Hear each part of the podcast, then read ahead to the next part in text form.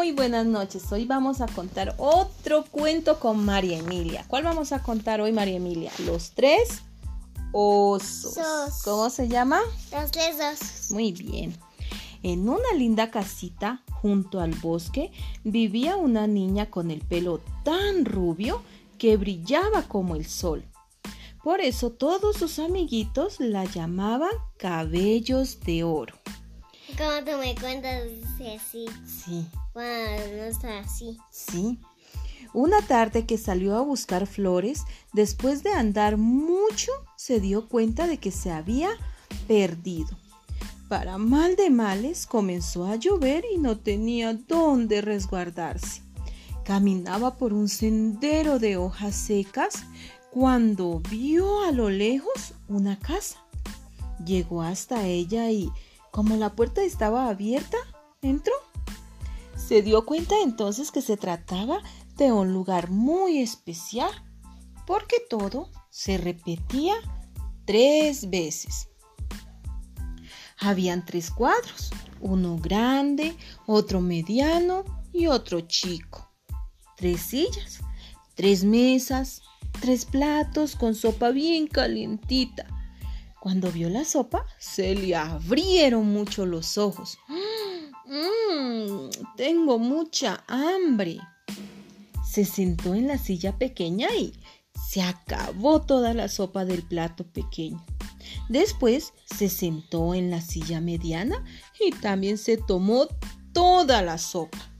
A continuación, en la silla grande hizo lo mismo. Se comió todo. Cabellos de Oro se sentía muy cansada y subió al dormitorio. Habían tres camas, una grandotototota, otra mediana y una tercera muy pequeñitita. La niña intentó acostarse en la pequeña, pero no cabía. Luego se acostó en la mediana y al instante se quedó dormida. Poco después llegaron los dueños de aquella casa, que eran tres osos. Uno grandote, grandote, que era papá. Una osa mediana, que era mamá. Y un osesno pequeñín, que era la cría. ¿Quién se ha comido mi sopita? preguntó el chiquitín muy extrañado.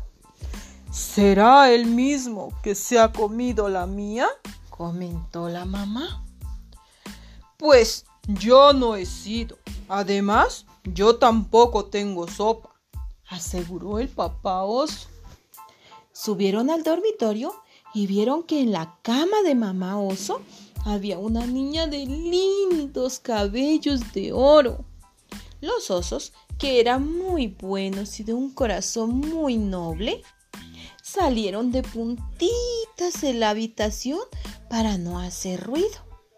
Cuando Cabellos de Oro se despertó, les contó a los osos su aventura y estos le ayudaron a llegar a su casa. Desde entonces son muy buenos amigos. Tener amigos es un gran don que muestra el tamaño de tu corazón. Y colorín colorado, este, cuento. Se ha terminado. Muy bien, un aplauso.